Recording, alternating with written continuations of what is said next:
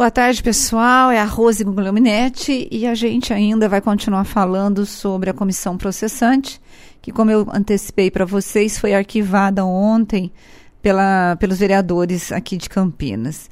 O vereador Nelson Osri havia pedido uma CP para investigar o prefeito em supostas pedaladas fiscais no Camprev, que é o Instituto de Previdência dos Servidores. Mas o caso que eu quero conversar com vocês não é nem sobre a rejeição da CP, mas é sobre o racha que teve ontem na bancada de oposição aqui em Campinas.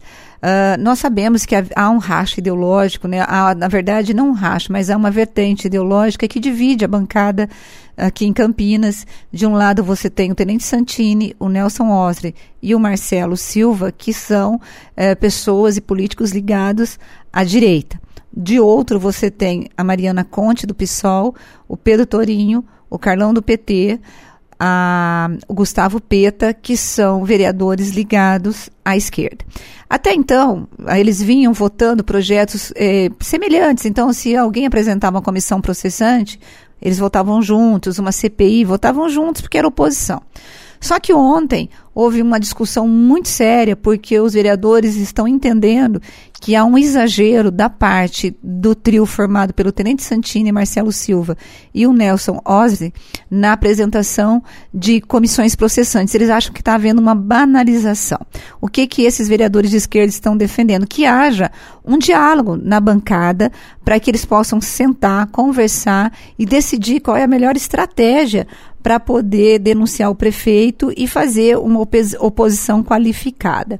O Pedro Torinho, por exemplo, que é do PT, ele questionou o Nelson né, em relação à CP do Camprev e ele disse que, inclusive, ele aqui em Campinas seria, é o autor de várias denúncias contra o, o Instituto e que ele sequer foi procurado pelo Nelson para poder discutir o assunto tal. E, além disso, ele lembrou que existe uma CPI que a Mariana Conte apresentou, protocolou para poder investigar o Camprev e que ninguém assinou. Outra coisa que o, o, a esquerda defende é que a CPI sempre é um instrumento mais adequado para poder se investigar. Por quê? Porque ela tem algumas, algumas forças jurídicas que a comissão processante não tem. Por exemplo, a CP, CPI pode pedir a quebra de sigilo bancário, fiscal, pode obrigar e pedir a força policial, ajuda, ajuda da força policial policial para que alguém vá depor numa dessas comissões. Bom, enfim, gente, a esquerda foi, falou que estava tendo exagero, que deveria conversar, aquela coisa toda. O pessoal que é ligado à esquerda também, da oposição, falou que não é, nada, não é nada disso, que eles estavam falando aquilo porque eles eram do PT, porque eles eram de esquerda, e virou aquela polarização que a gente tem visto muito aqui no nosso país e também na nossa cidade, entre esquerda e direita. E o Nelson é, Osri chegou a chamar o Pedro de egocêntrico e vaidoso, hoje num, numa, num zap que ele mandou para mim para poder rebater a fala do Pedro Torinho. E disse que o Pedro Torinho ele é ligado e afinado com o quarto andar.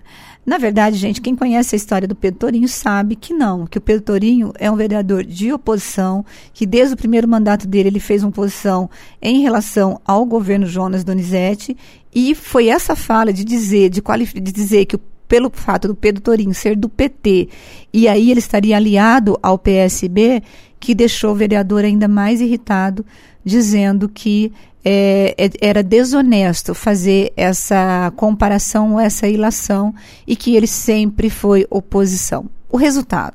O resultado foi o seguinte, que a CP do Camprev, e olha que o Pedro Torinho defende, é, não votou nessa lei, né, que foi suspensa e que permitiu o uso de dinheiro de um fundo do Camprev é, superavitário para poder pagar aposentadorias do outro fundo que é deficitário, ele votou contrário, ele sempre criticou a lei, sempre criticou a condução e a gestão do Camprev.